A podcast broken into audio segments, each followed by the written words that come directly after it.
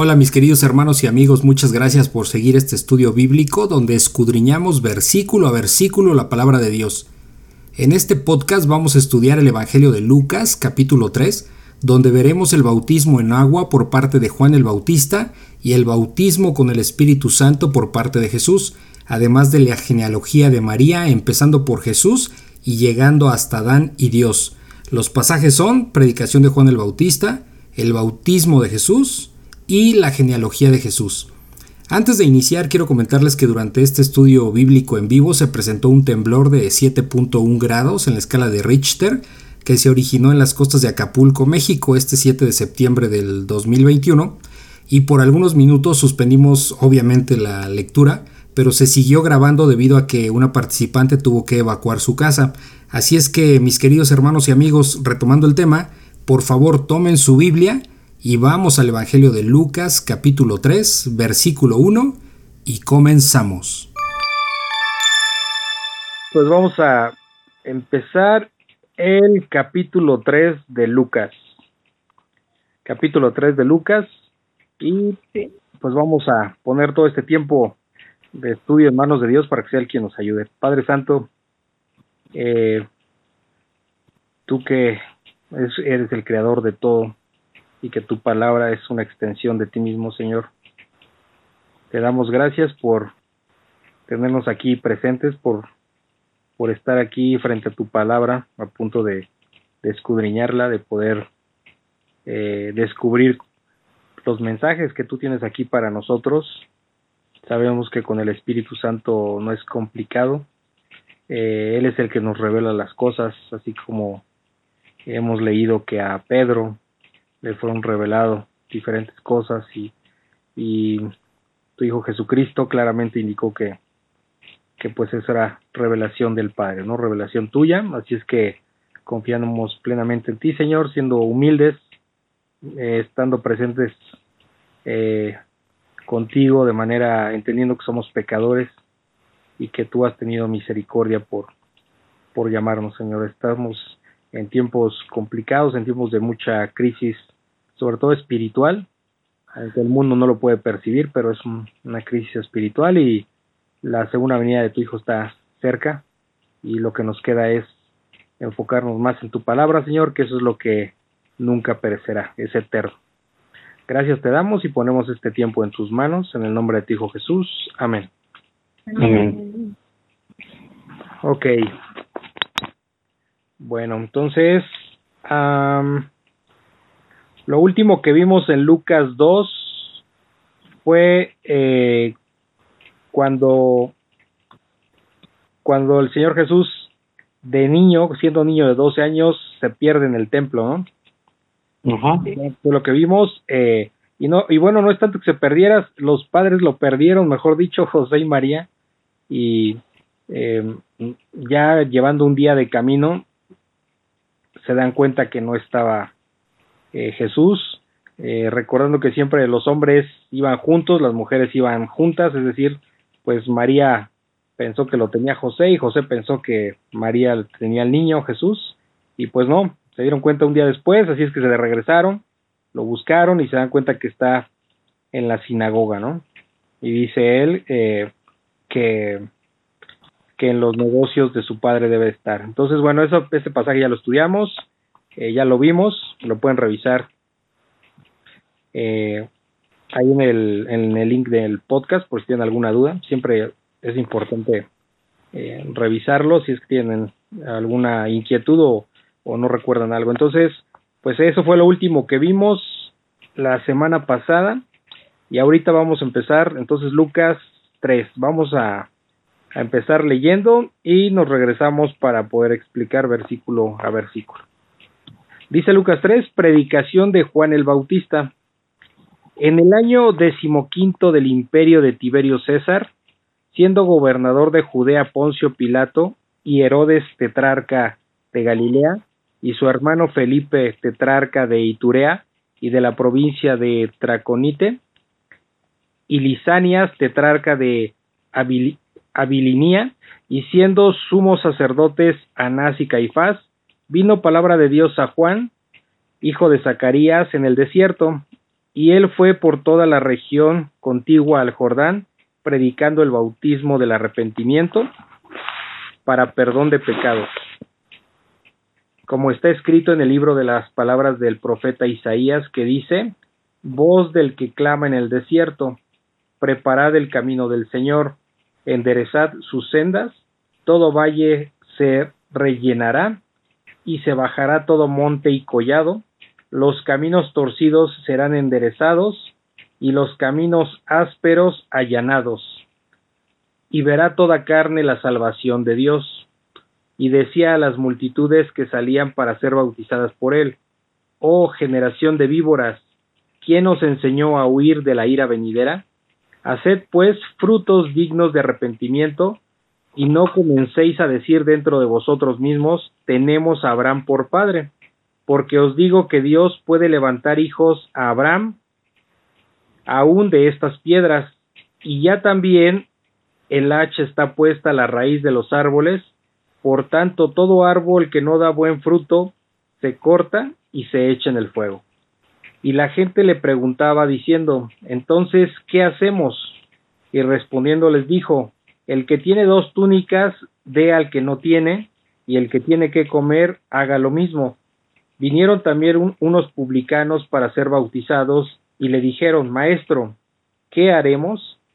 Él les dijo, no exijáis más de lo que os está ordenado. También le preguntaron unos soldados, diciendo, ¿y nosotros qué haremos? Y les dijo, no hagáis extorsión a nadie, ni calumnies, y contestaos con vuestro y contentaos con vuestro salario.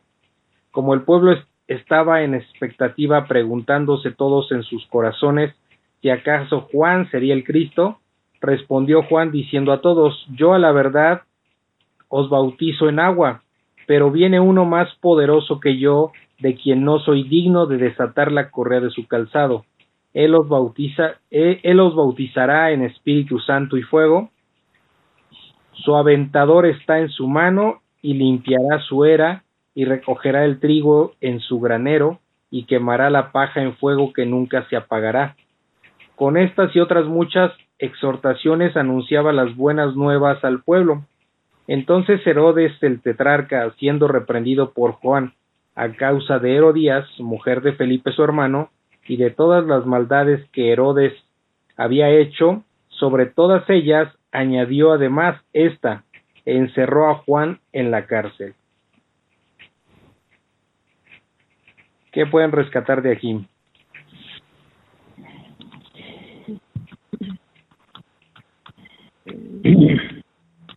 Eh, pues bueno, pues vemos ahí ya este pues yo como como sería pues como de los primeros este ya tocados por Dios no de,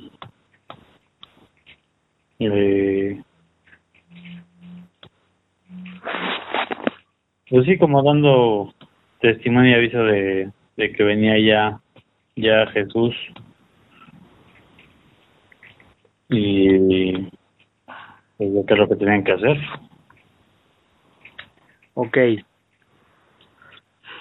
A ver, vamos a ver qué, qué nos dice la palabra. Otra vez usamos Lucas 3, Lucas capítulo 3, predicación de Juan el Bautista, empieza diciendo, en el año decimoquinto del imperio de Tiberio César, antes de Cristo, se los, em, digamos que los años se, hacían referencia a, a los años de los emperadores, ¿sí? Como aquí se está diciendo que en el decimoquinto del imperio de Tiberio César, aunque eh, esa era la forma en que se conocía antes de Cristo.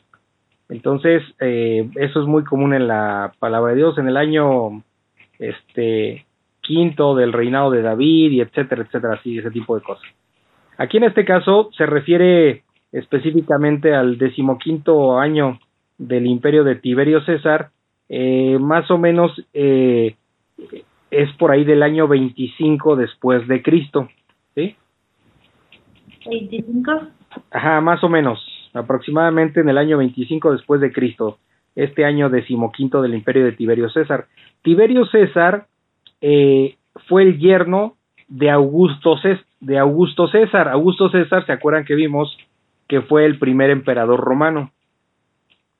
Cuando él recibe este el título, pues empieza políticamente a, manejar todo de manera que todo el poder lo tenía él, tanto del ejército como político y hasta religioso. Entonces, eh, bueno, pues le, cedió a Tiberio César, ¿no? Su, su yerno, eh, el, el poder de Roma. Entonces dice aquí otra vez, me regreso, en el año decimoquinto del imperio de Tiberio César, siendo gobernador de Judea Poncio Pilato, ¿sí?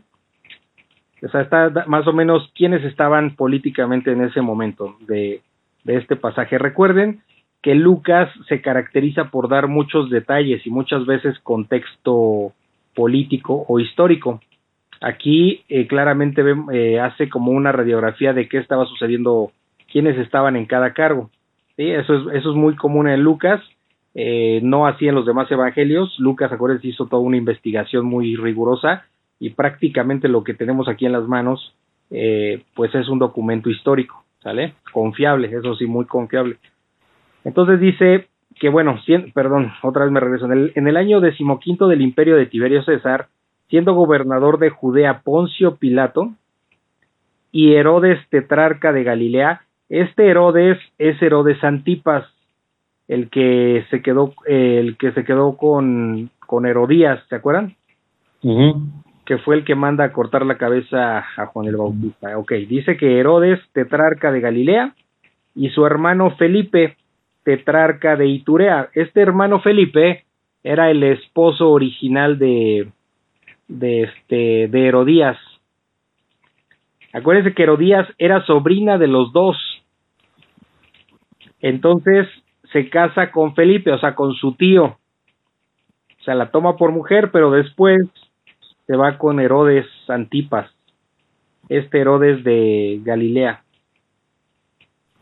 Entonces, es de estos de quienes estamos hablando. Herodes, tetrarca de Galilea, y su hermano Felipe, tetrarca de Iturea, de la provincia de Traconite, y Lisanias, tetrarca de Abilinia. Eh, de este no conocemos gran cosa, estuve revisando, pero este Lisanias realmente no, nada más hace referencia aquí. Ok, dice eh, Lucas 3.2, y siendo sumos sacerdotes Anás y Caifás. ¿sí? Anás y Caifás. Aquí pasa algo importante. Anás, el que estaba en ese momento, aquí parecería que son dos sacerdotes, ¿no? Ajá. Que en realidad lo son, pero ¿a qué me refiero? El que estaba, digamos, como sacerdote titular era Caifás. Entonces, ¿por qué está aquí Anás? Bueno, Anás era el sumo sacerdote que él más o menos estuvo del año 6 al 15 después de Cristo. Entonces, si estamos hablando que esto ya tenía como 10 años después, porque les acabo de decir que el decimoquinto de Tiberio César fue por ahí del año 25, ¿por qué Anás aparece aquí? Bueno, porque son, era como ese sumo sacerdote tipo vitalicio, ¿no? Eh, como que no pierde poder, como que no pierde poder, entonces tan esa, tan no perdía poder que esto es como ya ven que hay ciertos políticos que son como vitalicios, que a lo mejor, no sé, Cuauhtémoc Cárdenas, eh, que muchos años estuvo en, era como el presidente vitalicio, o sea, ya no era presidente, pero, pero era un líder, ¿no? No necesitaba el título. ¿Sí me explico? Bueno, puse un ejemplo simple, pero es para darme a entender, ok. Entonces, este Anás ya, ya no era el, el, vamos a decirlo así, el sumo sacerdote titular, era Caifás, pero Anás seguía teniendo mucho poder.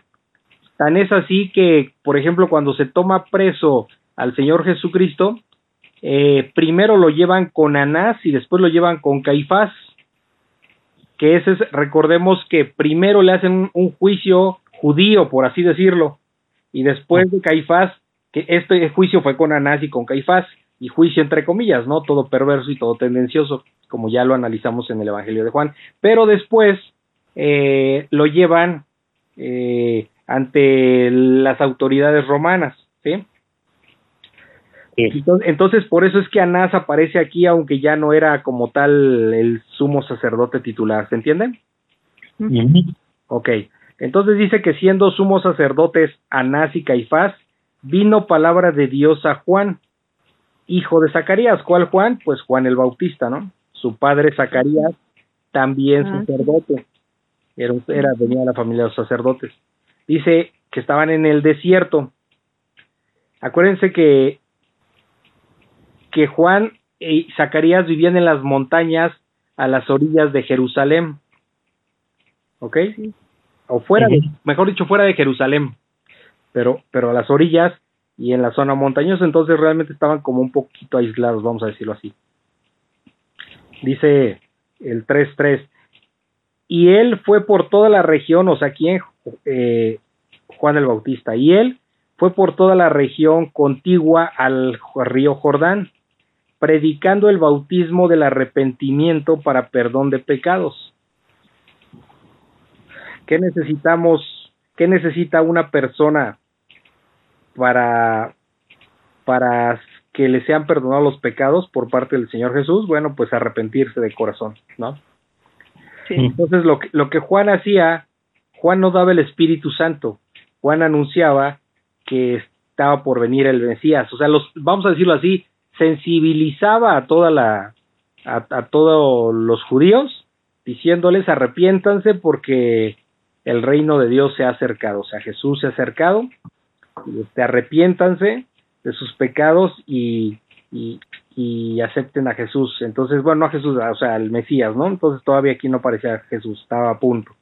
Entonces, eh, se necesitaba ese arrepentimiento, entonces Juan el Bautista empieza a sensibilizar a, a, todos los judíos sabiendo que estaba por, por llegar el Mesías. Dice el 4, como está escrito en el libro de las palabras del profeta Isaías, que dice, eh, esto, acuérdense que el profeta Isaías fue 680 años antes de Cristo. Entonces, ¿qué decía? O sea, iba Juan el Bautista iba hablando o predicando el, el bautismo del arrepentimiento, ¿no? Para perdón de pecados. Y, esto estaba escrito las, con las palabras del profeta Isaías que decía, voz del que clama en el desierto. ¿Sí? O sea, ¿cuál es, quién es esa voz? Juan. Juan el Bautista, exacto. Él mismo decía, ¿no? Yo soy la voz que clama en el desierto. Dice, voz del que clama en el desierto, preparad el camino del Señor. O sea, preparen el camino del Señor, es decir, estén dispuestos a recibir al Mesías. Preparen el camino del Señor y no solo era estar dispuesto, sino cambiar tu forma de vida. Dice, enderecen sus sendas, ¿sí? Esto de enderezar sus sendas, eh, lo que está diciendo es un llamado espiritual a todo Israel, de que viene el Mesías, ¿sí?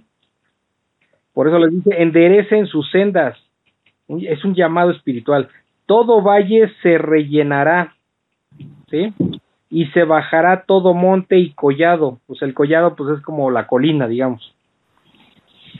Eh, los caminos torcidos serán enderezados, o sea, eh, con la llegada de Jesucristo, pues lo que está diciendo aquí es que va a haber muchos cambios, incluyendo eh, los que antes eran incrédulos y ahora con, cuando llegue Jesús van a ser creyentes. Esos caminos que estaban torcidos van a ser enderezados, ¿ok? y los caminos ásperos allanados. ¿Qué, qué es, eh, ¿Qué es esto de allanar? Es como quitar obstáculos, hagan de cuenta. Limpiar el camino, por así decirlo. Por eso dice los caminos ásperos allanados. O sea, ¿por qué caminos ásperos? Porque es difícil caminar por un camino áspero.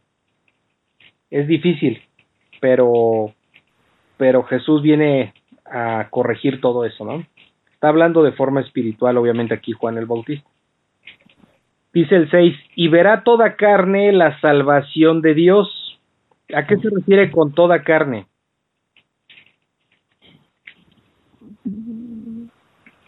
¿A qué, perdón? Toda carne, en el 6, Lucas 3, 6. Y verá toda carne la salvación de Dios. ¿Qué, qué se imaginan que está diciendo ahí? Pues todos. los hombres, toda la humanidad. Todos, gentiles, gentiles y judíos. ¿Sí se dan cuenta? No solo judíos, gentiles y judíos. Ok, dice el 7. Y decía a las multitudes que salían para ser bautizadas por él. O sea, fíjense, ¿se acuerdan por qué había multitudes siguiendo a Juan el Bautista? ¿Se acuerdan? Ay, perdón, perdón, creo que está temblando. Ay, ay, ay, Dios mío. Sí, perdón, está temblando. Tranquilícese, tranquilícese. Tranquila, usted tranquila. Ay, sí, está. Sí, tranquila, no, no se, no se esconde. Sálgase, si tiene que salirse de la casa, sálgase, pero usted tranquila, no se, no se estrese. Señora, está temblando, meta a su perra, por favor. Ay, gracias. Tranquilícese. Ay, gracias. Póngase, gracias. póngase en un lugar seguro. Tranquilícese. Ay, gracias, gracias, es que vamos para abajo. Usted tranquila. Gracias. Okay. Ay. Váyase rápido, pero tranquilícese. Espérenme, por favor. Sí, sí, usted tranquila. Ay, ay, ay, ay. ay. A ver, despacio, mamá, tranquila. Sí. Ay, ay, ay, ay. ay. Póngase, póngase en un lugar abierto, no se quede abajo. Ay, señora, buenas noches. Ay, ay, ay, ay.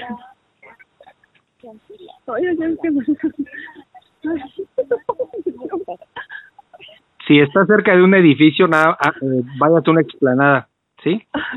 Pero no se preocupe, tranquilícese. Debe estar siempre tranquila y este consciente de lo que va a hacer, ¿sale? No, no, no, no se deje ganar por el nervio. Sé que es difícil. A todos nos ha pasado cosas, sabemos de qué se trata, entonces tranquilícese. Ay, sí, sí, sí, ya, ya, ya estamos en un lugar seguro, pero Sí, sí, sí, no se preocupe. Si quieren continuar mientras... No, no se preocupe, aquí estamos con usted, usted no se preocupe por eso. Ay, muchas gracias. Ay, gracias. Gracias. Papá, papá, Ay, está bien, gracias. Ay, gracias, gracias. Tranquila, no Lo sentimos más que estábamos arriba. Por eso. ¿Ya se, ¿Ya se siente mejor? ¿Está, ¿Ya dejó de temblar o sigue temblando? Ay, este... ¿Qué pasó? Ay, no sé si ya se paró, no sé si, si sigue o no. ¿Estaba, estaba en un edificio? Este, es, es, que estaba arriba, vivo arriba, ahorita nos bajamos, estamos acá abajo. ¿Pero es una casa o es un edificio donde estaba? Eh, no, este, que sí es edificio. ¿Es una casa o edificio? No, es este, una casa de dos pisos, yo vivo arriba. Ah, ok, ok. Y, y lo sentí más porque tengo una... Sí, estamos arriba, entonces ahorita ya las señoras de aquí nos trajeron aquí la, a lo plano. Ah, ok. Ok. No, no Pero ya creo que ya pasó.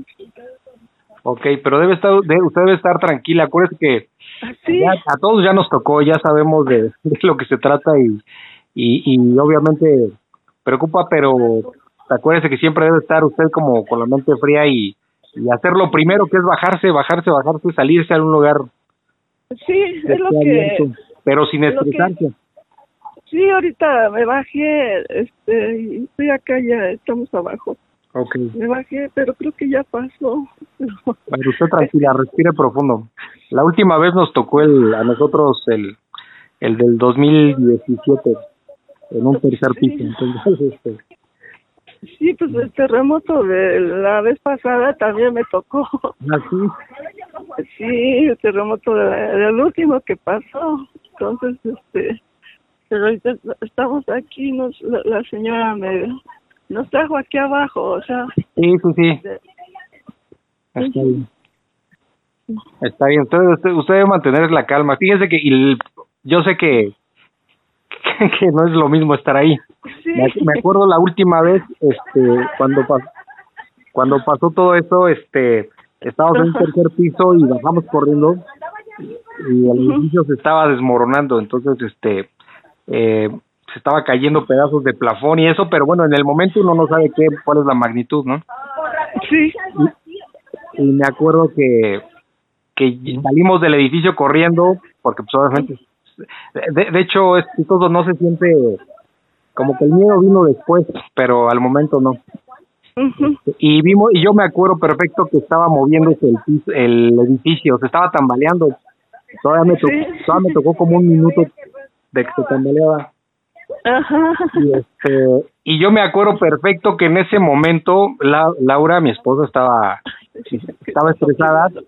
Y yo le decía exactamente lo mismo que le estoy diciendo ahorita a usted, tranquila. Y, y en mi mente era, señor, si si el edificio va a caer, pues ten misericordia de, de nosotros y pues esas son cosas materiales, o sea, al final, y en ese momento que estaba yo viendo cómo el edificio de 10 pisos se movía, entonces lo mismo que le dije ahorita, lo mismo que le que yo pensaba en ese momento, o sea, pues estamos en manos de Dios y obviamente no es agradable, son pruebas que nos pone, pero pero siempre debe de guardar la calma, ¿sabe por qué? Porque si se pone nerviosa, se estresa, bloquea el pensamiento, bloquea su mente y no toma decisiones correctas. Entonces, simplemente haga lo que tiene que hacer, salirse rápido y, y, ya. Sí, lo que pasa es que como este, hay que bajar la escalera, me da miedo bajarla, la bajé despacito, pero es que pues, yo de todas maneras por cualquier cosa soy muy nerviosa y yo me controlo, sí, pero a la vez pues sí, tengo el, el, pues, el nerviosismo, ¿no?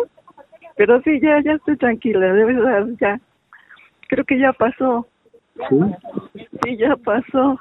De todas maneras, me voy a subir para, este, ojalá que no vuelva a, repetirse. Este, no, tranquila, al menos ahorita no, no se sabe que si hay como réplicas, pero, pero al menos sí. Sí, usted, usted tranquiliza aquí el tiempo que necesite, ¿eh? no, este, no se preocupe. Sí, o sea, ya me voy a, este, a subir, ya me voy a subir, ya paso, estamos, me trajeron aquí un lugar, este, plano, Ajá. Este, porque también a la calle si no está más peligroso por los cables de luz y todo eso. Entonces sí está más peligroso, pero aquí está este tranquilo, aquí no hay no hay manera de que se caiga algo encima. Ah, ok, qué bueno, qué bueno. Este, ¿o me esperan ya que me suba? Sí, usted tranquila, nosotros aquí la esperamos, no no llevamos eh, prisa, no se preocupe. Bueno, entonces me voy a subir ya, creo que ya pasó. Sí, ya pasó y no va a haber ahorita, casi siempre son eh, varios días después, entonces, o, un día después, por muy rápido, no creo que va a temblar ahorita otra vez, no va a pasar eso. No, espero que no, ya que bueno que ahorita que estábamos despiertos, porque si no, tenemos tiempo de salir. Sí, sí, sí. Bueno, pues me voy a despedir de, la, de las personas. Sí, sí, tranquila. Aquí lo esperamos, aquí lo esperamos, sí, no se preocupe, usted tranquilo. Bueno, les contesto cuando suba porque me voy a agarrar del barandarse. Sí, está bien, está bien. Ahorita, ahorita llego. Okay, Buenas noches, gracias, ¿eh? Gracias. Oye, Arturo, ¿tú sabes dónde vive tu mamá? O me refiero, ¿es el mismo lugar o se cambió de casa ahora que se regresó? Gracias. No, sí sé. ¿Por, ¿Por qué? No, no, pregunto, no. Es que cuando estaba bajando me dio la impresión que estaba en un edificio, por eso me quedé pensando. Ah, no, es que está eh, en un segundo piso. Te das cuenta que es la, planta baja y está en el departamento de arriba. Ajá. Ah. Pero allá no hay edificios, o sea, casi todos son de, de dos o tres pisos. Ah, ok. No hay edificios como tal, este, pero la ponen muy mal los terremotos. Mm, sí. No, hay en general por un lado, qué bueno que ahorita estamos aquí en línea porque por teléfono, porque platicando ya ahorita se le va, no es lo mismo que se queda ahí solita, este, pensando en el mismo, sí, no, la distraemos con el estudio. Sí, sí, sí, de hecho. Sí, no, se, se pone, sí se pone mal. Ah, pero bueno. No, pues es que yo pensé la que está, estaba bueno, ahorita el WhatsApp de mi familia y también están diciendo lo mismo. Este, ya, este, ya, ya estoy arriba. Ok. sí, Gracias. es que está bueno, es que como estamos arriba, bueno, estoy arriba, se sintió más, es que tengo una sombrilla colgada en el perchero, pero se sintió así como, como brinquito y luego se empezó a mover fuerte y, y salimos todos. Gracias. Gracias por esperarme. No, no sé, no tiene nada que agradecer. Para eso estamos. Ya pasó, gracias. Sí. Ahora sí Sí, podemos continuar. A ver, escucho. Ya estoy bien, ¿eh? Ok, ya, ya está sentada donde estaba. Sí, ya, ya, ya me senté, ya estoy aquí con, con mi, este, sí, ya. Ok, ok, ok. Ay, Muy bien, entonces nos quedamos. Estoy, bueno, a ver otra vez el 4. sí. Ay, perdón por la interrupción, pero es No, que no, no, no no pude. te preocupes. Sí estuvo por fuertecito, estoy viendo que, Sí, que se sintió un jalón. Estoy leyendo aquí lo que dice mi, Sí. mi familia, entonces, que los está Sí. hablando de México. sí, así se sintió. También se Hola, Laurita, buenas noches. Judith. ¿Cómo Ah, estuvo fuerte? Pues sí, sí, estoy bien ya, gracias, ya pasó, pero sí, sí, sí me, es que soy demasiado nerviosa, me, co- no, este, los mis nervios, pero a la vez me voy controlando, pero ya, ya estoy bien, gracias, ya se me pasó, gracias. Dice que es muy nerviosa, pero corrió como de rayo afuera. No, no, no puedo correr porque es una escalera muy, este, muy peligrosa. Ah, está, ok, ok. está, co- haga de cuenta, este, una pirámide así, las últimas escalones. Ah, ya. así como pirámide y entonces no cabe un pie, tengo que bajarme de lado. Entonces ahorita pues me costó más trabajo porque me bajé despacito. Sí, no, yo sé, nada más es para que, que se ríe un poquito y se le quite el estrés, porque estresa bastante. Sí, mamá. sí, gracias, sí, perdón, perdón, gracias. Está Lorena con usted, ¿verdad? ¿Mande? Está Lorena con usted. Sí, está, este, mi nuera, no estaba solita. Ah, sí. Entonces, este, pues ya todavía no viene mi hijo, quién sabe dónde ande, pero sí, ahorita. Y de todas maneras, las vecinas me, me ayudaron a bajar las del fondo Ajá, sí. y me hablaron y ya me bajé con ellas y como hasta el fondo está plano, Ajá, sí. o sea, no hay nada que se caiga, entonces por eso no me llevaron hasta allá, hasta allá atrás. Ah, ok, ok. Hasta me dieron una silla para sentarme porque sí, no es que sí me tiemblan mucho mis piernas, pero ya, ya, ya, ya. Vamos a continuar, si no, vamos a acabar tarde. No, no pasa nada. Gracias. Este, cada quien reacciona diferente. Sí. Gracias. Pero, pero siempre hay que guardar la calma. Sí. Sí, sí. Yo me acuerdo cuando tembló en el 2017, eh, eh, yo subía otra vez al edificio y sentía que estaba moviendo. La mente es muy poderosa en ese sentido. Sí. Y este, Laura se fue con las niñas a Morelia con mis papás Y me decía, no te vais a quedar ahí en el edificio. Le digo, no, no. Pero sí, yo dije, no, se, se me va a quedar el trauma ese mejor este. Sí. a dormir ahí con todo y que sentía que el, el edificio se seguía moviendo. Pero sí es muy fuerte la impresión.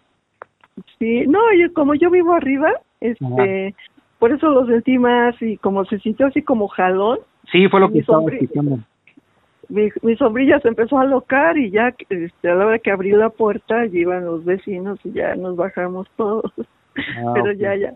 Hasta la perra, como se me avienta, ahorita hasta la acaricié para que ya no se me aviente. Ah, ok, Hasta ok. Me, me sirvió, muchas gracias. Tiene nada que agradecer. gracias. Bueno, pues vamos a seguir. ¿Qué nos, a ver, recuérdeme usted, vamos a empezar a trabajar. ¿En qué, en qué, qué, qué me quedé al último? Dígame usted. Ah, ahorita estamos en el, en el en caminos enderezados y ásperos, ¿no?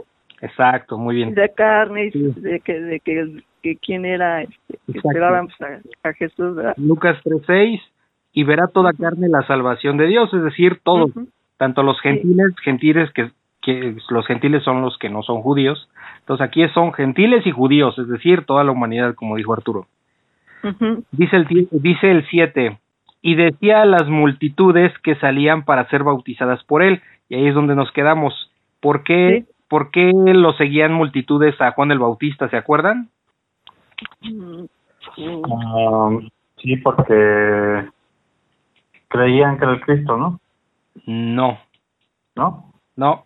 Eh, acuérdense que el, en el Antiguo Testamento el último profeta fue Malaquías, que de hecho es el último libro del Antiguo Testamento, Malaquías. Después de Malaquías hubo 400 años de silencio, donde Dios no habló, a eso me refiero. No hubo ningún profeta, no hubo nada, este, Sí. Acuérdense que un profeta es un mensajero de Dios, no es un adivino, ni que predice futuros. O sea, es un mensajero de Dios, da profecía y obviamente son hacia futuro de lo que se viene, pero no son adivinaciones, son mensajes directos de Dios. Entonces, eh, si se preguntan, bueno, ¿y, y cómo, cómo se ostentaban como profeta? Bueno, pues porque lo que decían, si Dios realmente estaba con ellos, eh, les mandaba decir que iba a suceder tal o cual cosa y se cumplía. Y la ley decía que si no se cumplía, que debía morir apedreado porque entonces no era profeta. Entonces, no crean que era así de simple llegar y, y pararse el cuello y, y engañar a la gente diciendo que era profeta, porque si decía cosas y no se cumplían, era hombre muerto, pues, moría apedreado. Entonces, por eso había control en ese, en ese sentido. Y bueno, de Malaquías pasaron 400, después de Malaquías pasan 400 años de silencio donde no hay ningún profeta, no hay ningún mensaje de parte de Dios y la gente tenía necesidad de escuchar. Entonces, cuando escuchar las cosas de Dios, eh, cuando llega, nosotros, eh, algo que debemos de entender es que nosotros como seres humanos estamos diseñados para adorar a Dios. Entonces, cuando la gen- cuando las personas son incrédulas y no siguen a Cristo, pero dense cuenta, sí siguen algo, sí tienen la necesidad de creer en algo. Por eso se inventan sus propios dioses, por ejemplo, eh, en, en, en, en Roma, por ejemplo, tenían sus propios eh, dioses, en, en Grecia tenían sus propios dioses, el templo de Artemisa, en fin, un montón de, de, ídolos, ¿no? De dioses. O sea, el ser humano siempre tiene, tiene la necesidad de creer en algo, pero eso es porque nosotros, el verdadero, dise- el, diseño correcto, mejor dicho, eh, tiene que ver con adorar a Dios, pero cuando las personas están fuera de Dios, pues andan adorando otras cosas, ¿sí? incluyendo la naturaleza, incluyendo la madre tierra y no sé qué tanta cosa. Dicen, bueno, porque hay necesidad de creer en algo.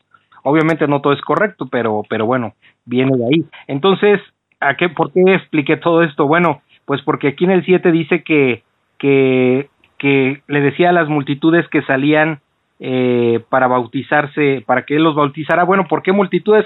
Pues porque tenían la necesidad de escuchar de Dios, y entonces pasan 400 años, eh, Malaquías, el último profeta del Antiguo Testamento, pasan 400 años y aparece Juan el Bautista, eh, pues después de 400 años de silencio, pues querían escuchar. Y, y, y Juan el Bautista andaba en el desierto, es decir, a las afueras de Jerusalén, y la gente iba a buscarlo, a ver qué tenía que decir. ¿Sí me explicó? ¿Sí se entiende? Ajá. Entonces, eh, por eso había multitudes siguiendo a Juan el Bautista. Pero Juan el Bautista les decía, oh generación de víboras, fíjense qué fuerte, generación de víboras. Eh, a- cuando dice víbora, bíblicamente, ¿a qué nos, qué nos imaginamos? Pues a la serpiente, ¿no? Ajá, a la que tentó a Eva, ¿no? Satanás. Entonces, cuando les dice, oh generación de víboras, o sea, generación de pecadores, de hijos de Satanás prácticamente, ¿quién les ha enseñado a huir de la ira venidera? ¿Cuál es la ira venidera? Pues el juicio de Dios, el juicio final. Entonces, desde ese momento, hablaba Juan el Bautista del juicio final, sí, por supuesto, porque, porque muchas generaciones iban a morir antes del final de los tiempos, pero iban a tener un juicio. ¿Cuándo es nuestro juicio? Cuando Dios nos llame a cuentas, ¿no? No, to- no todos nos tocará ver la segunda venida del Señor, ¿sí? Bueno, antes el arrebato, que es otra cosa, no me voy a meter ahí ahorita. Entonces, ¿sí, sí se entiende? ¿Quién les ha enseñado a huir de la ira venidera? O sea, ¿quién les ha enseñado a huir de, del, del mismo Dios. Dice el 8, hacer pues frutos dignos de arrepentimiento. ¿Sí? Frutos de arrepentimiento, que es lo que nos pide el Señor Jesús. Cuando alguien se arrepiente o cuando Él dice, cuando el Señor Jesús decía, por sus frutos les conoceré. Por sus frutos, es decir, por sus acciones, por su forma de vivir, por su forma de proceder, por su forma de actuar, por su forma de comportarse, por su forma de hablar, por su forma de expresarse, o sea, por todo lo que enreda la vida de cada ser humano, eh, va a haber frutos. Y dice frutos dignos de arrepentimiento. Entonces, cuando tú dices yo creo en Dios o Dios es mi Señor y Salvador, lo que dices con la boca lo tienes que sustentar con hechos. Porque acuérdense que estaba la parte opuesta, que es, muchos decían creer en Dios, pero, pero hacían lo opuesto. Entonces Jesús les dice que de labios me honran, o sea, con la boca dicen maravillas de Dios, o sea, de labios me honran, pero su corazón está lejos de mí, o sea, sus acciones y todo lo que hacen está lejos de mí, entonces son unos hipócritas, es lo que les decía.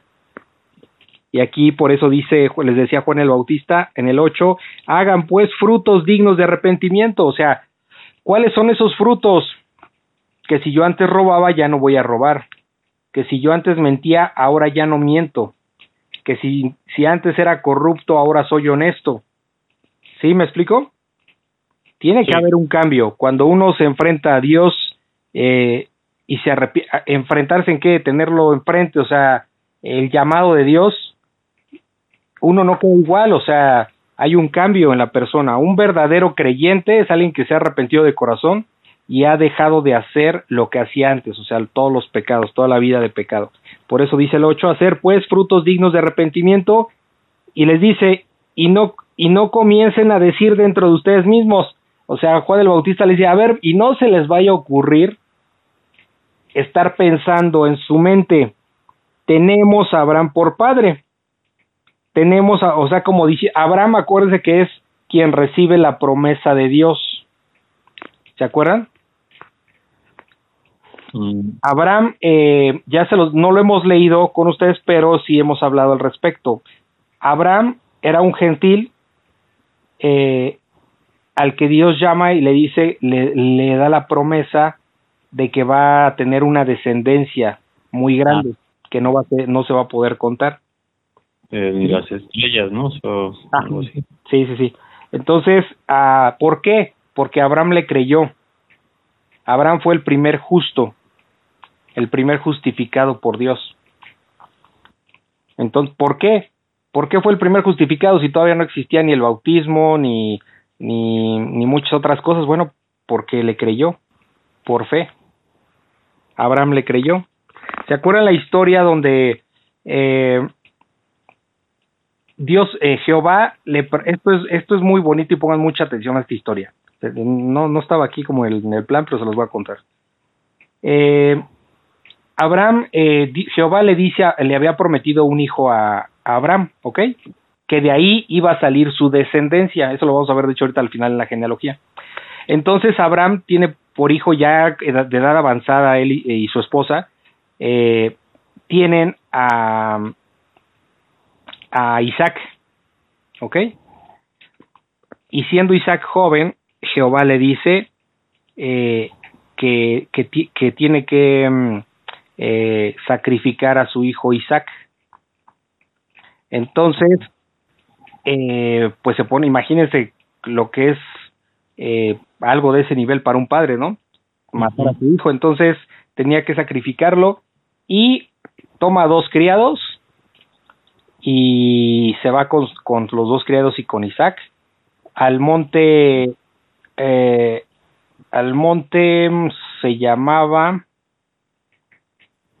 eh, al monte Moria, estoy recordando, al monte Moria, eh, y cuando está a las faldas del, del, del, monte les dice a sus, a sus, a sus em, criados, aquí espérenme, voy a adorar a Dios con mi hijo, entonces sube, va, sube al, al monte Moria y pues Isaac le dice a su padre, a Abraham, este, oye padre, pues este, traemos todo, traemos todo para para hacer este ofrenda a Dios, pero ¿dónde está el cordero? Y obviamente Abraham no le había dicho eso a su hijo, ¿no? No, no le iba a decir eres tú el cordero. O sea, le dijo, este, pues Dios proveerá. ¿Sí? De hecho, hay una frase eh, muy, eh, la van a escuchar muchas veces que es Jehová Jireh, que significa eh, Jehová Jireh es Dios proveerá. Y le dije a Abraham a su hijo Isaac, este, pues Dios proveerá eh, ya Dios proveerá. Entonces llega, eh, hace como que todo el, el eh, organiza ahí todo para hacer el sacrificio, recuesta ahí como en esa tipo cama pues de, de ramas y eso a, a Isaac y cuando y cuando Abraham está a punto de de matar con un cuchillo a Isaac, a su hijo, eh, se aparece el ángel de Dios y le dice, Abraham, Abraham, no, no le hagas nada al niño o al joven. Este, porque Dios se ha dado cuenta que, que pues que él eres fiel, ¿no? Que él eres fiel y, y Dios ha provisto para ti eh, un cordero. Y entonces en eso pues voltea Abraham y ve que entre unas ramas está atorado un cordero. ¿Qué significó? Que Dios proveyó al cordero ¿Sí se entiende? Sí. Dios nunca, nunca ha querido un sacrificio humano. El único sacrificio humano es el de su Hijo Jesucristo en la cruz. Y aquí viene lo interesante. Ese monte Moria es donde hoy día, eh, donde hoy día está el templo, bueno, está la cúpula esa dorada de Jerusalén, si la, si la ubican en las fotos, ¿no? Ah, sí donde están este judíos, musulmanes y, cristianos, ¿no? Ahí es el Monte Moria. Eso, eso pasó después, eh, alrededor, no tengo el dato exacto aquí sí, pero como dos mil años después, llega el Señor Jesucristo, eh, llega el Señor Jesucristo y cuando es crucificado en el Golgota, adivinen qué, ese, ese era como un despeñadero, este, el lugar de la calavera sí significa, que ahí fue donde fue crucificado el Señor Jesucristo, es la orilla o es el mismo monte Moría, el mismo monte donde alrededor de dos mil años antes eh, Jehová proveyó del cordero a Abraham para que no muriera su hijo Isaac. Wow. Moría. Moría. Sí, impresionante. A mí me encanta esa historia, impresionante. Ahí mismo, ahí mismo fue la crucifixión de Jesucristo.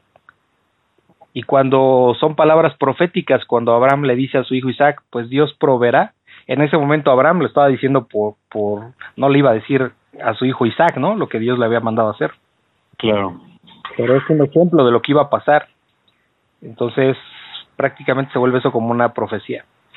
Entonces, sin saberlo, nos enteramos después, pues que ahí, en ese mismo lugar, es donde Jesucristo murió en la cruz. Dios proveyó de ese cordero, de ese cordero perfecto, Jesucristo, el Cordero de Dios que quita el pecado del mundo. Ahora ya no era para Isaac, era para todo el mundo, todo el mundo pecado. Wow. Está impresionante eso.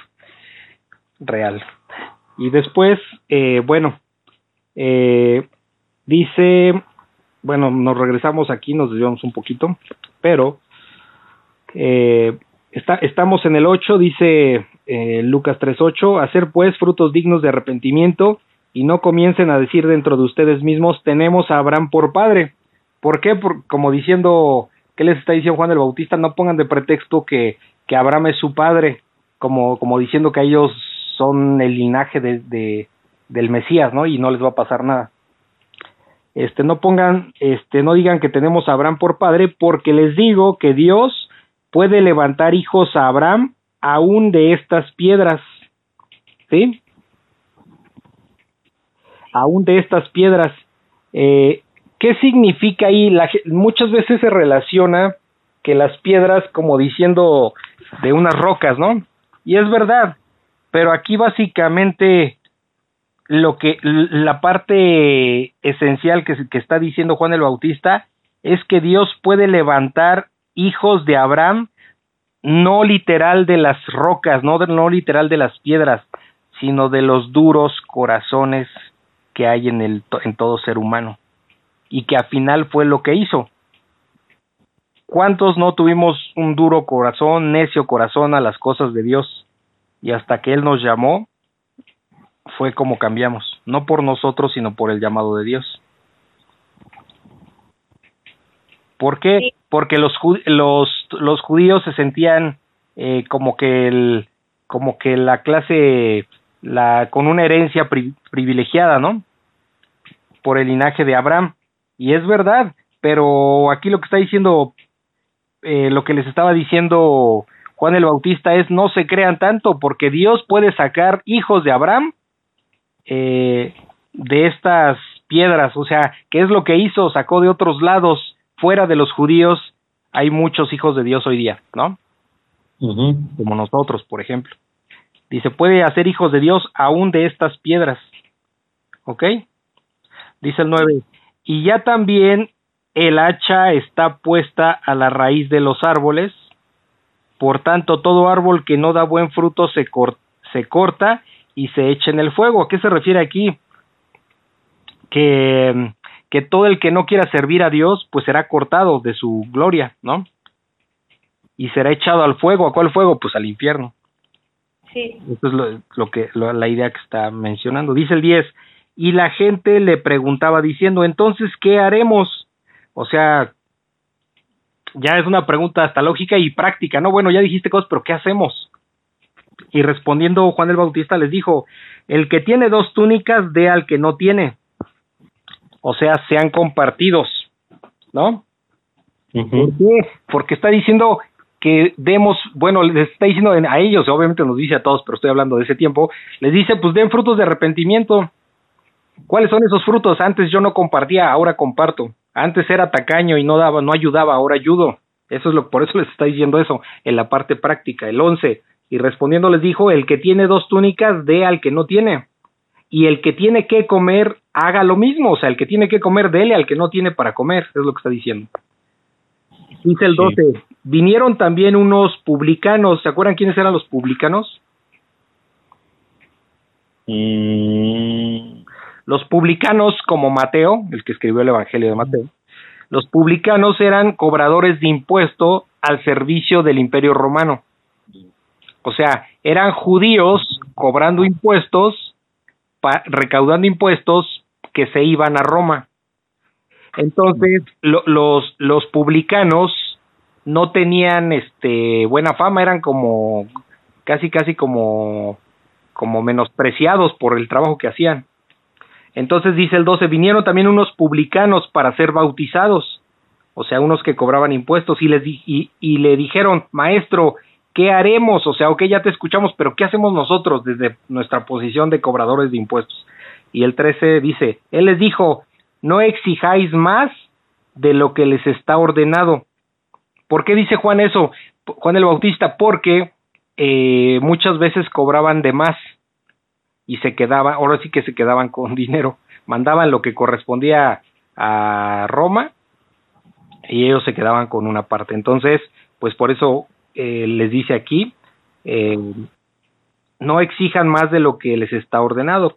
Dice el 14, también le preguntaron unos soldados, obviamente soldados romanos, le dijeron, ¿y nosotros qué haremos? Y les dijo, no hagáis extorsión a nadie, o sea, no extorsión, fíjense desde cuándo existen extorsiones, toda la vida ha existido esto. No hagáis extorsión a nadie, ni calumnies. ¿Qué es una calumnia? pues una acusación falsa, ¿no? Dice, no calumnies y, con, y manténganse contentos con su salario. O sea que eso de los policías corruptos que aceptan mordidas, pues no es exclusivo de hoy ni de los mexicanos, fíjense. ¿Ya vieron? Los, los soldados este extorsionaban y levantaban y falsas acusaciones. Fíjense. Y conténse y sean, estén contentos con su salario, le dice Juan el Bautista. Luego el 15.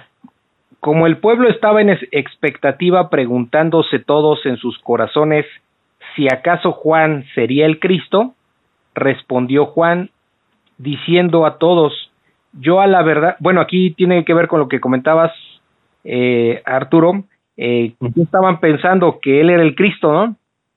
Pensaban, el, dice otra vez el 15, como el pueblo estaba en expectativa, expectativa de qué? Pues de cuándo iba a aparecer el Cristo. ¿Por qué? Porque ya se había anunciado en el Antiguo Testamento.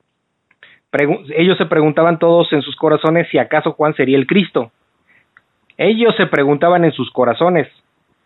Y dice el 16, respondiendo Juan, diciendo a todos, yo a la verdad los bautizo en agua. O sea, el bautismo de agua es para, vamos a decirlo así, anunciar públicamente tu fe en Cristo simbólicamente es una inmersión, es decir, eh, muere esa persona cuando entras en el agua y sale ese, esa nueva persona cuando sales del agua. Entonces, los todos, todos, todos los bautismos en, en la Biblia son por inmersión, no por aspersión, no por chisguetitos de agua, como, como nos tocó a muchos, ¿no? En la iglesia cuando éramos niños. Aparte, ¿por qué no se pueden bautizar niños?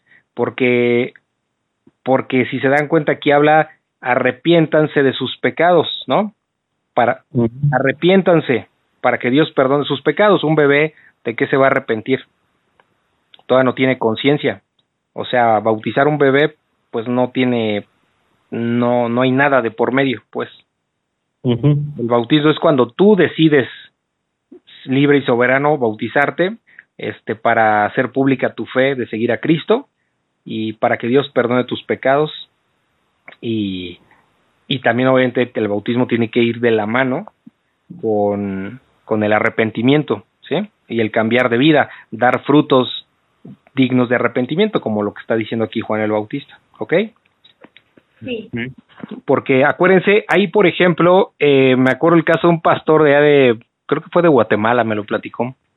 Eh, platicó un caso de que un chico se bautizó y pues estaba un poco raro el asunto, ¿no? Porque no estaban así como muy conscientes de qué estaba pasando ahí con el chico, un adolescente, y al estar como averiguando, me refiero porque supongo que se les hacía extraño, ¿no? Que no daba como esos frutos que son necesarios, pero sucede que el que le, le pidió prestado el carro, fíjense nada más, le pidió prestado el carro al papá y el papá le dijo, no, no te lo voy a prestar porque eres bien loco para manejar. Y si por ahí te llega a pasar algo, ni siquiera estás bautizado. Aparte es una iglesia que, que habla, que promueve mucho el, eh, el bautismo, ¿no? O sea, como que, como que con eso ya eres hijo de Dios y no es así. Pero bueno, no entramos en ese tema, nada más era para no desviarnos. Eh, le dice, no, pues es que ni siquiera estás bautizado. ¿Y qué tal si te pasa algo? O sea, entonces, ¿por qué creen que se bautizó? para que, para que el padre, para que su padre le prestara el carro. Entonces, ¿eso tiene algo de bautismo según lo bíblico? Pues obvio que no. No. Obvio que no. Si se fijan, porque eso es un ejemplo, hay muchísimos, pero ahorita me acordé de ese. Entonces, hay que tener las, las, las, los motivos correctos para bautizarse y, arrepentirse de corazón ante Dios. Entonces, no crean que nada más bautizarse ya sales nuevo, no es cierto. O sea, tiene que haber, por eso dice que todo el que se convierta en agua y en espíritu, ¿sí? O sea, en los dos, tanto bautizarse como dar frutos de arrepentimiento, ¿sí? Y es mucho más, este, vamos a decirlo así, voy a decirlo palabras sencillas, es como mucho, es más importante todavía el arrepentirte de corazón para que Dios perdone tus pecados. ¿Por qué digo eso? Porque sé que muchos a lo mejor escucharán y pensarán que, que no es correcto. Bueno, pues porque el ladrón a la derecha este, de Jesús en la cruz eh, no se bautizó, pero sí se arrepintió, ¿no? Y Jesús tuvo misericordia de él. Abraham, acabamos de hablar, no existía ni siquiera el bautismo, no existían ni los judíos, no existían hebreos, era un gentil, Abraham, y, y de un gentil hizo la, a un gentil le hizo Dios Jehová la promesa de, de, de, una descendencia muy grande, o sea, de ahí iban a salir los hijos de Dios. Entonces, y fue el primer justificado. Entonces, es importante el arrepentimiento de corazón, ¿ok? Un arrepentimiento sincero. no solo el bautizarse nada más así.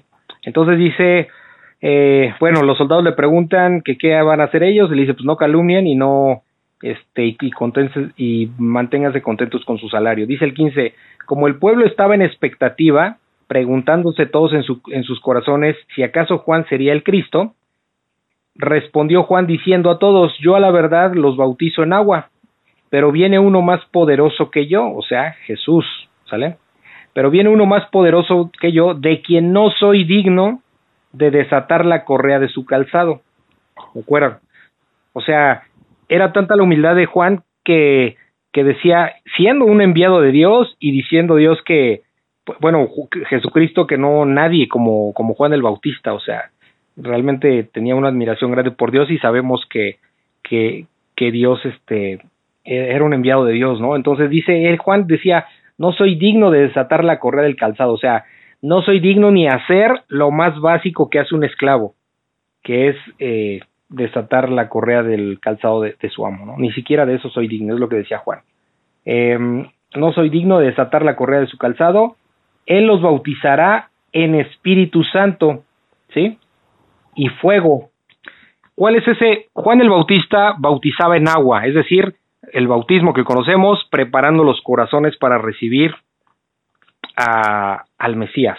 Pero ese Mesías, que es Jesús, él les está diciendo Juan, les está explicando Juan el Bautista que ese, ese que viene, que sabemos que va, que va a ser Jesús, los bautizará en, en, con el Espíritu Santo y fuego. ¿Qué es el Espíritu Santo? Bueno, pues eh, el que nos redarguye de pecado, ¿sí? El que dice, hey, estás haciendo esto mal, o sea, es Dios mismo. Ese es parte de la Trinidad, Dios Padre, Dios Hijo y Dios Espíritu Santo. ¿Sí? El Espíritu Santo es el que mora en nosotros. Cuando hacemos algo mal, cuando pecamos, nos sentimos mal, hay algo que nos tiene incómodos, o sea, ya no estamos a gusto con el pecado. Bueno, eso es, eso es lo que hace el Espíritu Santo. El Espíritu Santo solo lo tienen los creyentes, ¿ok? Arrepentidos de corazón, arrepentidos sinceros. Dice que bautizan Espíritu Santo y fuego. El fuego es lo contrario. No es que sea un bautismo para salvación, sino más bien es para perdición. O sea, el fuego implica el fuego eterno, el infierno. ¿Sí se entiende? Sí. Por ejemplo, cuando nosotros eh, hemos hablado ya de esto, cuando nosotros predicamos el Evangelio, compartimos a alguien el Evangelio, tiene dos propósitos. El principal y el que a nosotros nos interesa es que conozca de Dios y que Dios y que el Espíritu Santo lo redarguya de pecado, lo haga ver su pecado. Nosotros solamente le transmitimos la palabra y el Espíritu Santo es el que trabaja. Eso es lo que esperamos. Pero si no es así, esa persona que ha escuchado de Dios, pues va precisamente a caer aquí en esta parte de fuego. No, en, no con el Espíritu Santo, sino todo lo opuesto, con fuego. ¿Sí se entiende? Sí. O sea, es un juicio de parte de Dios. Dice el 17, su aventador está en su mano. ¿Sí? ¿Qué, es esto del, del, aventador en el 17? Lucas 3:17. El aventador era una herramienta para ¿cómo explicarlo? Era una herramienta que, hagan de cuenta que echaba el grano en el viento para poderle quitar la paja que traía, como para separar el grano de la paja, ¿sí? Ese era el aventador, así le llamaban a esa herramienta. Ya ven que, por ejemplo, ¿qué hacen? ¿Qué hacen? Creo que por ahí algunos creo que separan trigo, me parece que soplando para quitarle como la cascarita o algo así. Pero bueno, aquí era quitar, ese es el eh, separar el, el, el grano del, de la paja, ¿ok? Ese, dice, su aventador está en su mano y limpiará su era y recogerá el trigo en su granero y quemará la paja en fuego que nunca se apagará. ¿Sí se dan cuenta? O sea, va a separar hemos visto todo el tiempo Jesús es causa de división, creyentes y no creyentes. Va a haber una separación. Dios siempre ha mantenido. ¿Qué, no, qué dice a los creyentes? Eh, bueno, lo dice el apóstol Pablo. Ustedes este, no son de este mundo. ¿Sí? bueno, de, perdón, lo dice el Señor Jesús, disculpen, no, no, no el apóstol Pablo. El Señor Jesucristo dice, no son de este mundo, ustedes están en el mundo. Dice, pero ustedes ya no son del mundo, dice, antes eran del mundo y los amaban. Ahora ya no son del mundo y el mundo los aborrecerá. O sea, ¿por qué? Porque ahora seguimos a Cristo. Entonces siempre hay esa división y aquí no es la excepción. Va a separar el trigo de la paja y el trigo este se va a llevar al granero, es decir, que sería espiritualmente el granero al cobijo de Dios. Y, la paja se va a quemar en fuego, o sea, se va a... ¿Qué es la paja? que es? Algo que ya no sirve. El grano sí es un fruto, ¿no? O sea, fruto me refiero a una fruta. El fruto lleva, es, es alimento, pues. La paja no es nada. Entonces esa paja, lo que no sirve, se va a echar al fuego, se va a echar al infierno. A Dios le sirve alguien que no quiere creer en él, pues no, no le sirve para nada. ¿Sí se dan cuenta? Y aparte ese fuego dice que nunca se apagará. Está fuerte. O sea, el infierno es eterno. Dice el 18, con estas y otras muchas exhortaciones anunciaba las buenas nuevas al pueblo, o sea, anunciaba las buenas y nuevas noticias. O sea, la llegada del Mesías. Dice el 19, entonces Herodes el tetrarca, o sea, el que se casó con Herodías, bueno, el que le quitó, mejor dicho, perdón, la mujer a Felipe, a su hermano Felipe, Herodes Antipas. Entonces Herodes, el tetrarca, siendo reprendido por Juan a causa de Herodías, ¿se acuerdan? ¿Qué le decía a Juan? Oye, no te es permitido tener esa mujer, esa mujer es de tu hermano. Esa mujer es, es esposa de tu hermano. Y tú se la, pues se la, se estás quitando, no te es permitido, estás en adulterio, no te es permitido. Entonces eso le incomodaba a Herodes y este y Herodías también. Entonces Herodías vemos que era una mujer perversa al grado que cuando su hija le danza ahí muy sugestivamente a, a Herodes y sus invitados, pues Herodes como que cae y le dice, pues dime, eh, pídeme lo que quieras, ¿no? Pídeme lo que quieras, hasta una parte de, de, mi reino, o sea que no tenía ningún reino, pero andaba de hablador, entonces era tetrarca, era este gobernador, este, entonces le pide, eh, bueno, la chica estaba rápido, y eso ya lo vimos en Juan, va rápido, o sea, también era perversa la, la hija, va rápido, le dice a su madre, ¿qué quieres que traiga? No, pues pídele la cabeza de Juan el Bautista, porque ya Juan estaba encarcelado, entonces va corriendo y le dice a, a, Herodes, la, la chica le dice, pues tráeme la cabeza de, de Juan el Bautista. Y bueno, pues obedece porque ya había dado su palabra Herodes. Entonces, por eso es esta situación. Dice otra vez el 19, entonces eh, Herodes el tetrarca, siendo reprendido por Juan a causa de Herodías, mujer de Felipe, su hermano, y de todas las maldades que Herodes había hecho, sobre todas ellas añadió además esta, encerró a Juan en la cárcel. ¿Sí? Obviamente esto viene mucho después, en el contexto que estamos leyendo aquí, pues eso ya viene mucho después en el CIE, pero también hizo eso. ¿Sí? Eh, eh, eh, algo que vemos en Lucas es que como es como un eh, Lucas es un historiador, no, digo, es, era un médico de profesión, pero su forma de escribir era como un historiador, nos da muy, muchos detalles, es bien notorio eso aquí, porque por ejemplo habla de, de Herodes, el tetrarca, que dice que era reprendido por Juan a causa de Herodías, mujer de Felipe, su hermano, y de todas las maldades que Herodes había hecho, o sea, se fijan, da muchos datos en pocas palabras, da muchos datos. ¿Tienen alguna duda hasta aquí? Mm, no. Ok. Bueno, dice el bautismo de Jesús. Lucas 3:21. El bautismo de Jesús. Aconteció que cuando todo el pueblo se bautizaba, también Jesús fue bautizado. Y orando el cielo se abrió y descendió el Espíritu Santo sobre él en forma corporal como paloma, y vino una voz del cielo que decía, Tú eres mi Hijo amado, en ti tengo complacencia. Entonces, eh, aquí vemos que, aquí sí no entra en tanto detalle, dice que, que bueno, que Juan el Bautista estaba bautizando y también Jesús fue bautizado por Juan el Bautista. Eh, sabemos que al inicio Juan el Bautista no quería, pero, pero, este, pero bueno, terminó accediendo cuando ya habló con Jesús, porque sabía que era necesario que fuera Jesús bautizado. Y dice, y orando, ¿sí? Esto, esto solamente en los otros pasajes no se, no se menciona este detalle, de que Jesús estaba orando, solo en Lucas se menciona. A la hora de ser bautizado, Jesús estaba orando, el cielo se abrió, y dice el 22, y descendió el Espíritu Santo sobre él, sobre Jesús, en forma de paloma. ¿Sí?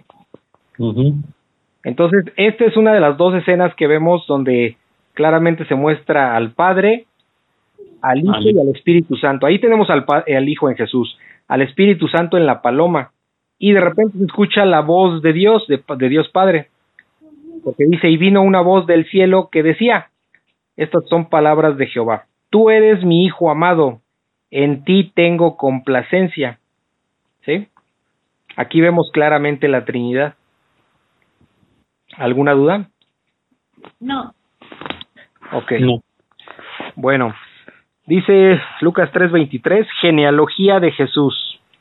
Jesús mismo, eh, Jesús mismo al comenzar su ministerio era como de 30 años, hijo, según se creía, de José, hijo de Elí, hijo de Matat, hijo de Leví, hijo de Melqui, hijo de Jana, hijo de José, hijo de Matatías, hijo de Amós, hijo de Naum, hijo de Esli, hijo de Nagai, hijo de Mat, hijo de Matatías, hijo de Semei, hijo de José, hijo de Judá, hijo de Joana, hijo de Reza, hijo de Zorobabel, hijo de Salatiel, hijo de Neri, hijo de Melki, hijo de Adi, hijo de Cosam, hijo de Elmodam, hijo de Er, hijo de Josué, hijo de Eliezer, hijo de Jorim, hijo de Matat, hijo de Leví,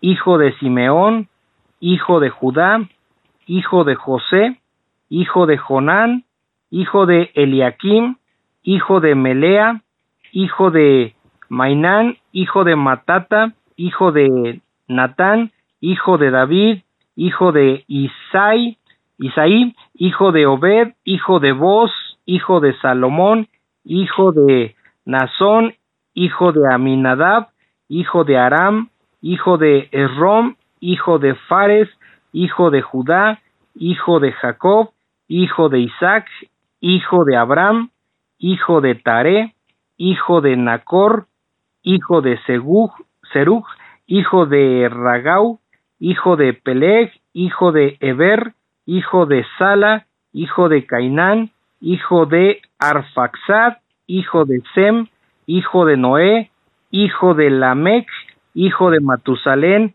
hijo de Enoch, hijo de Jared, hijo de Malaled, Malalel, hijo de Caimán, hijo de Enos, hijo de Set, hijo de Adán, hijo de Dios.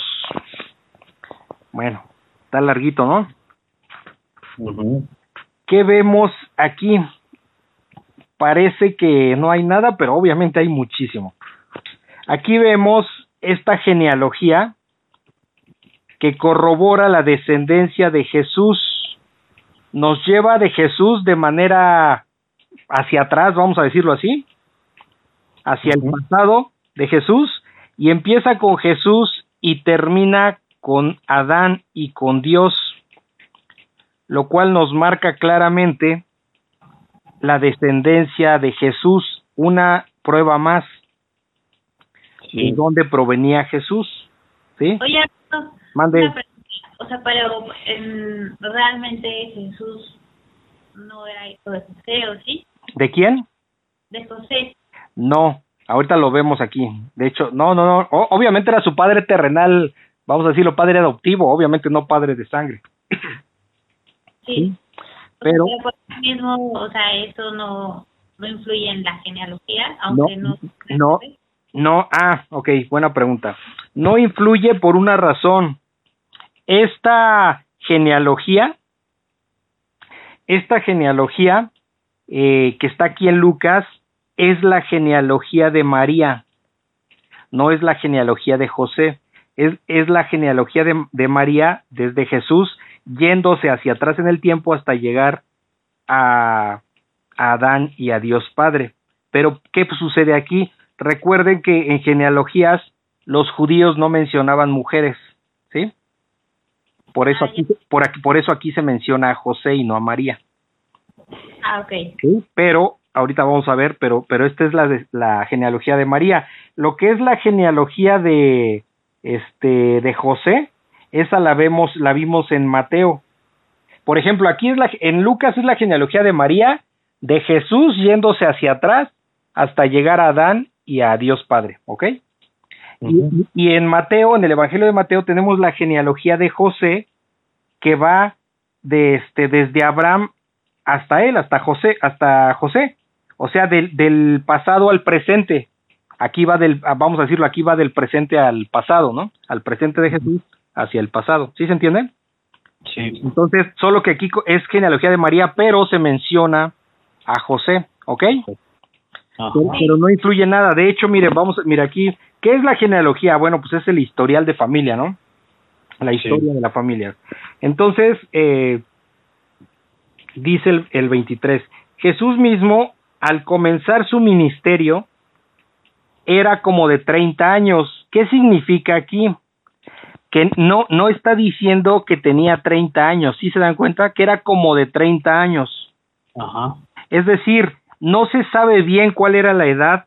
Era una edad aproximada, eso sí. No hay muchos años de diferencia, pero no era la edad exacta porque aquí porque dice que era como de 30 años. Lucas no no se no podía dar ese exacto e- ese año exacto. ¿Cuántos años tenía Jesús cuando empezó su ministerio? Por eso dice que era como de 30 años. ¿Por qué dice como de 30 años? ¿Y por qué no dijo como de 29? Bueno, como de 30 años, porque a los 30 años era la edad cuando, cua- cuando se podía comenzar eh, a ser profeta, sacerdote o rey, ¿sí?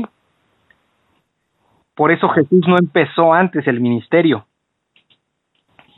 Sí. Eh, Pero Lucas aquí en este escrito pues no sabía la edad exacta a cuál comenzó. Suponemos que fue como de 30 años, pero pero quiero que tengan claro, aquí dice que era como de 30 años, no que tenía 30 años, es muy diferente, ¿ok? Sí. Era como, este como, esta palabra como, era como de 30 años, pues ya, ya nos está diciendo que, que no hay exactitud, que era más o menos de 30 años. Y, y mínimo era de 30 años porque pues ya podía este eh, cumplir estas funciones, ¿no? De profeta, sacerdote o rey, ¿ok? Sí. Entonces dice que era como de 30 años. Dice aquí, hijo, según se creía. ¿Sí se dan cuenta? Según se creía de José. Es decir, no que era hijo de José. O sea, la gente creía que era de José, pero era. era- fue una. el- María concibió siendo virgen, ¿ok? O sea, José no fue el padre verdadero, no fue el padre biológico. Sí, no. Porque incluso sabemos que María conoció a José después del nacimiento de Jesús, también es bíblico. Lo dice aquí en los evangelios. ¿Y qué está diciendo? ¿Cuál es? Les explicaba que conocer no es que se conocieran, pues ya se conocían, ya habían ido a Egipto, ya habían ido a varios lados, ¿no? Juntos. ¿Por qué dice que lo que, que María conoció a, José, su marido, después del nacimiento de, del Señor Jesús? eh, o del niño Jesús en este caso, bueno, pues porque conocer implica tener relaciones sexuales. Es decir, José y María no tuvieron relaciones sexuales sino hasta después de, de que nació Jesús. ¿Ok? Ok. Y sabemos por los evangelios que tuvo hermanos y hermanas, aunque aquí solo se mencionan los hermanos. Entonces, este, eh, y aquí viene, bueno, en retros, eh, va, se va yendo hacia atrás, hacia atrás en la descendencia, este, y pasamos por, no vamos a ver obviamente todos los personajes, son muchos, pero vemos a, en el 34, dice hijo de Jacob, hijo de Isaac, hijo de Abraham. Aquí está Abraham, eh, del, del que hablamos hace un momento. Abraham, a quien, a quien Dios le dio la, la, mm, La promesa. Le dio la promesa de que iba a tener una descendencia muy grande. Entonces era a través de los judíos, pero también ahora es a través de los gentiles, a través de nosotros, espiritualmente, ¿ok? Abraham y Abraham tuvo a su hijo Isaac. Todo esto está ahí en el 34, Lucas 3:34. Abraham tuvo a su hijo Isaac, que es al que iba a sacrificar, ¿se acuerdan? Ajá. Entonces, y este Isaac tuvo a su vez a, a su hijo Jacob. Jacob después le fue cambiado el nombre a Israel, que es como lo conocemos hoy día, todo Israel, ¿sí? Sí. Entonces tenemos también a, en el 37 a Matusalén. ¿Saben quién era Matusalén? Sí, era una vez de la ascendencia de Moisés, ¿no? ¿Cómo, cómo? No, Era de, sí, de Moisés, ¿no? Su, no, no, no. Matusalén eh, es el hombre, al menos de qué registro, es el hombre que más ha vivido en la tierra. Nove- 969 años. Eh, Antes el hombre vivía mucho más tiempo. 969 años vivió Matusalén. De hecho, cuando llegamos a escuchar de Matusalén, siempre es la referencia a alguien ya viejo, ¿no? sí, Ese es otro tema, no me voy a meter ahorita porque nos vamos a desviar mucho, pero, pero en esos tiempos eh, vivían mucho tiempo. Y por ejemplo, en esos tiempos, o sea, ese tiempo era igual a este tiempo. ¿A qué te refieres? Ajá, o sea, que realmente 969 años. Ah, sí, sí, sí, sí, sí, sí, sí, a lo que conocíamos, conoceríamos hoy día, sí. Lo que pasa es que en esos tiempos podemos entender cómo era el inicio de la creación, pues, eh, eh, porque bueno, vámonos de atrás, desde el 38, Dios, que es Dios Padre, crea a Adán, y Adán tiene a Set, Set tiene, me estoy regresando, no lo estoy leyendo al revés, Set tiene a Enos, Enos tiene a Cainán, y Cainán tiene a Mahalalet, eh, y él a Jared, él a Enoch, y Enoch tiene a Matusalén, ¿sí? Este Enoch, eh, Dios se lo llevó vivo. Dios se lo llevó vivo al cielo. es el único, ¿verdad? Que se ha llevado así. No, a ¿No? Enoch y a quién más vimos ya. Y a, ¿a quién? A Mateo, ¿no? No, un profeta, ¿no se acuerdan? Ay, Ah. lo tengo apuntado, pero no lo encuentro. Ahorita te voy a echar que lo encuentres. Sí, fueron dos. Fueron dos, dos, dos, dos, este, Se lo llevó así en carne y todo, ¿verdad? ¿mandé? O sea, sí, este, en cuerpo, pues. Sí, vivo, vivo, vivo, vivo. Se lo llevó, se lo llevó al cielo. Sí, entonces, este, Y Abraham. Wow, wow. sí. Bueno, ahorita aquí me dicen, a ver, ese- el otro es profeta también. Aquí ya les pasé un tip para que lo busquen. Entonces, sí, Enoch se lo lleva eh, vivo. Y del otro hablamos, ya habíamos hablado, se lo llevó, les voy a dar el tip, pero ustedes lo van a tener que investigar, por ahí lo tienen. Se lo llevó en eh, igual vivo, en un remolino de fuego, en una carreta al cielo. Un profeta, ya lo vimos. Bueno, el punto es que Enoch se lo lleva eh, Dios, Jehová se lo lleva al cielo vivo. Y Matusalem tiene nove- eh, vivió 969 años. Aquí hay algo muy interesante.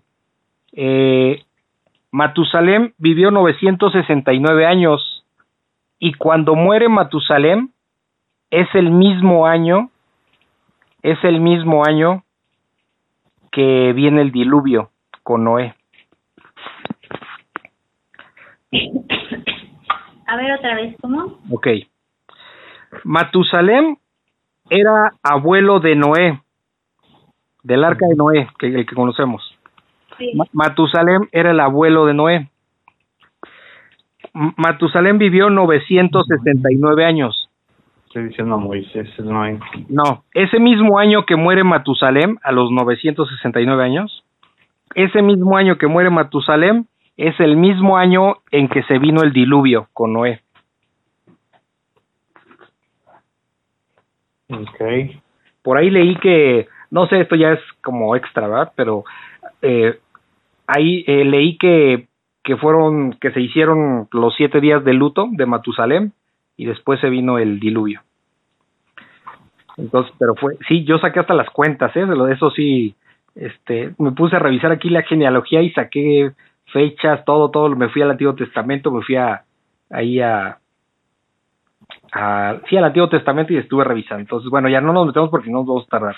Entonces, pues aquí hay varios personajes, pero bueno, lo principal es eh, que, que, que Jesús viene directamente de Dios en su genealogía, porque Dios creó a, Abraham, a Adán como el primer hombre en esta tierra y de ahí vino toda una descendencia que pasó por por Enoch, por Matusalén, por Noé, por Abraham, que es el profeta, por Isaac, por Jacob. A estos tres, Abraham, Isaac y Jacob, eh, a los tres les hizo la promesa. Primero fue Abraham y después Dios Padre confirmó la promesa de que iban a tener una descendencia muy grande. A Isaac se lo confirmó y después a Jacob. Eso está en Génesis. Entonces, eh, em, ahí, ahí eh, eso es lo, lo, más importante, ¿sí? Esto es lo más importante, que hay una descendencia, que hay, que viene, Jesús viene de, directamente de Adán, es decir, del Creador de Dios, el que, perdón, el, el hombre que Dios creó, el primer hombre, Adán. Y de ahí pasa por, por estos tres, Abraham, Isaac y Jacob, que es a quien Jehová da la promesa, y la promesa se ve cumplida en, en la persona de Jesús.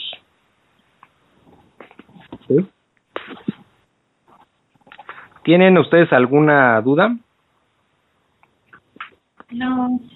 Isaías. Digo, no es cierto, Elías. ¿Eh? Elías. Elías. Exacto, Elías, muy bien. Elías y Enoch, los dos fueron, eh, espero no me equivoco, creo que no me equivoco, fueron los únicos que, que, que Dios en, de aquí en la Biblia eh, se, se lee que, que se los llevó vivos al cielo. ¿Ok? Entonces, eh, cuando venga el arrebato de la iglesia, que está muy pronto, eh, sé que suena ciencia ficción, pero esto ya pasó. Ya se llevó a Enoch y a Elías vivos al cielo. ¿Sí? Entonces viene el arrebato o el rapto, es, el, es lo mismo. Eh, y bueno, entonces si no tienen alguna duda, eh, lo vuelven a repasar con calma y sí. también leen el, el capítulo 4, ¿sale? Que veremos en la próxima clase, ¿va? Ok. Bueno, bueno bendito Padre Señor, eh, gracias te damos por todo este tiempo que, que nos has permitido eh, estar aquí escudriñando tu palabra y pues sin querer Señor nos pones precisamente en tiempo de estudio eh, algo, eh, una prueba como eh, para la señora Judith, que es como un, temblor. Sabemos que, que en ti está, nosotros podemos encontrar en ti refugio y esperanza, vida eterna. Danos a todos, a la señora Judith y todos los que estamos aquí, ayúdanos a acrecentar nuestra fe, ya que cada vez podemos confiar mejor en ti, Señor que no estemos esperanzados a, vacunas o no enfermedades o comer saludable, en fin, cosas que sí son importantes pero que no son trascendentes, que eso no trasciende.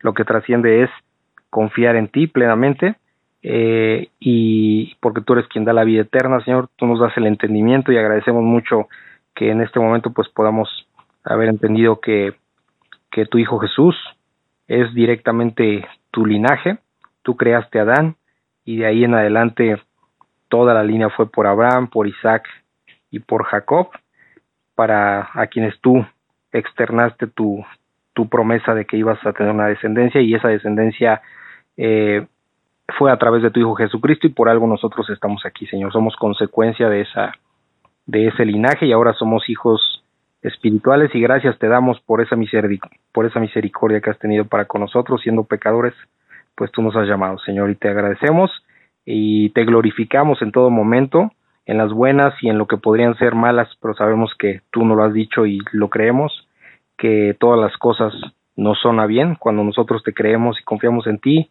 las cosas buenas y las cosas malas no son para bien. Nosotros no lo entendemos porque nuestra naturaleza es muy limitada. Eh, tú tienes una mente infinita y perfecta, Señor, y en ti confiamos. Gracias te damos por este tiempo de estudio. En el nombre de ti, Hijo Jesús. Amén. Amén.